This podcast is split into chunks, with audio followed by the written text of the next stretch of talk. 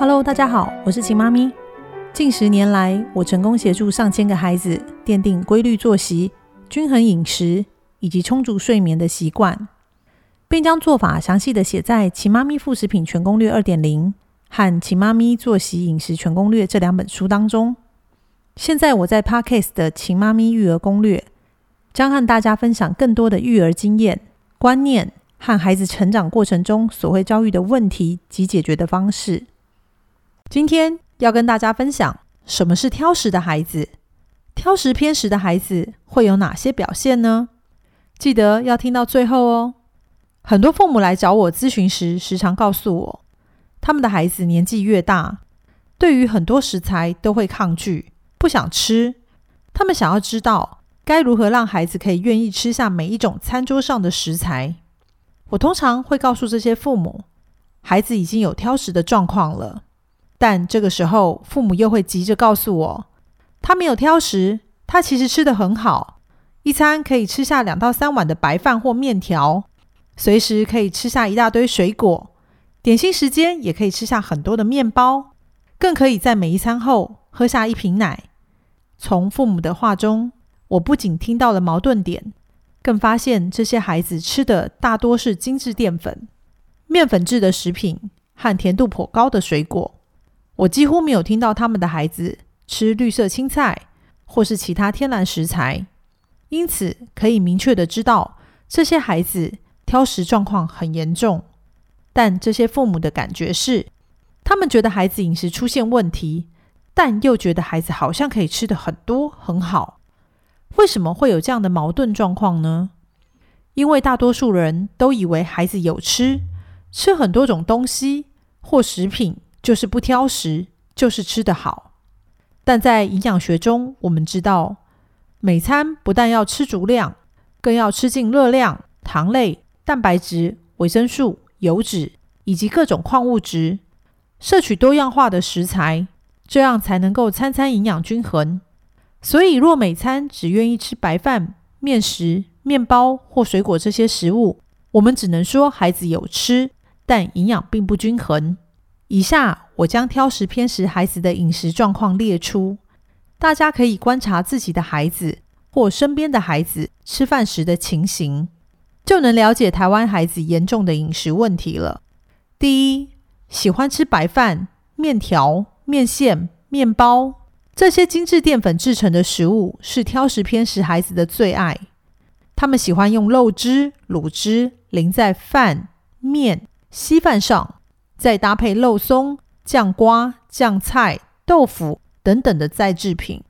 而面包也是很多父母以为可以填饱肚子，却会招致孩子挑食偏食的食品之一。很多人误以为面包可以当做主食，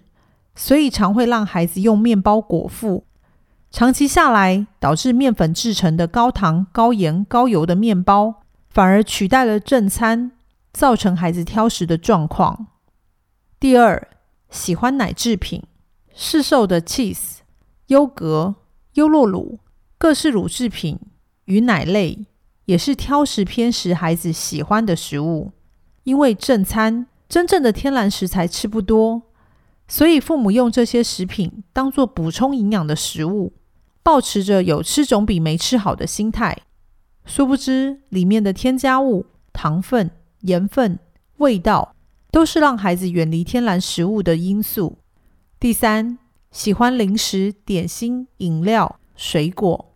当孩子正餐吃不多时，若还是随时都有水果、点心、饮料可以吃喝，那正餐在孩子心里就一点都不重要了。因为对照顾者而言，有吃总比没吃好，什么都吃也不错。所以，当孩子越来越喜欢吃水果、喜欢饼干、零食、点心，甚至不喜欢喝开水，就用其他果汁饮料来代替时，他们离天然食物、离正餐饮食就会越来越远。当孩子年纪还小、挑食偏食，父母只会说：“怎么不吃饭，都吃这些有的没有的。”当孩子年纪越来越大，体重越来越跟不上年纪，不喝开水，便秘严重。只爱吃富含添加物的零食，甚至上了幼稚园、小学，每天依然还要喝早餐奶、睡前奶，甚至吃不饱就喝奶，时常生病时，父母就会开始责备孩子，觉得孩子的饮食有问题。但挑食偏食的孩子都是父母从小培养出来的，因为孩子的饮食习惯是父母从婴幼儿时期开始造就的，所以责怪孩子挑食偏食前，父母应该先检讨自己为孩子准备的饮食哪里出了问题，并想办法帮孩子恢复健康的饮食习惯。现今社会上有太多挑食偏食的孩子，挑食偏食的影响绝对不是只是饮食习惯的问题。更会因为营养失调，导致孩子抵抗力差，易生病，影响智力与专注力，导致学习能力不佳，甚至因为挑食偏食，孩子长期受到父母的责备，而造成了亲子关系的恶化，性格出现了问题。这些状况延伸至孩子长大，就不仅仅只是饮食或健康的问题了，还包含了家庭的问题。所以，请记住，吃饱不代表营养充足，吃饱也不代表孩子不挑食。吃饱只能说父母亲满足了孩子生理的基本需求而已。健康必须由父母从小为孩子选择正确的食物，以及正确的饮食习惯，才能够真正的延伸至孩子长大。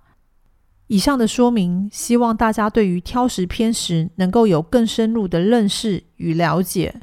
在《奇妈咪作息饮食全攻略》第五章有详细的说明及解决挑食偏食的方法与步骤。以上就是今天的分享。你的孩子每餐都有吃饱吗？每餐都有营养均衡吗？希望每对父母都能从小为孩子奠定好健康的基础。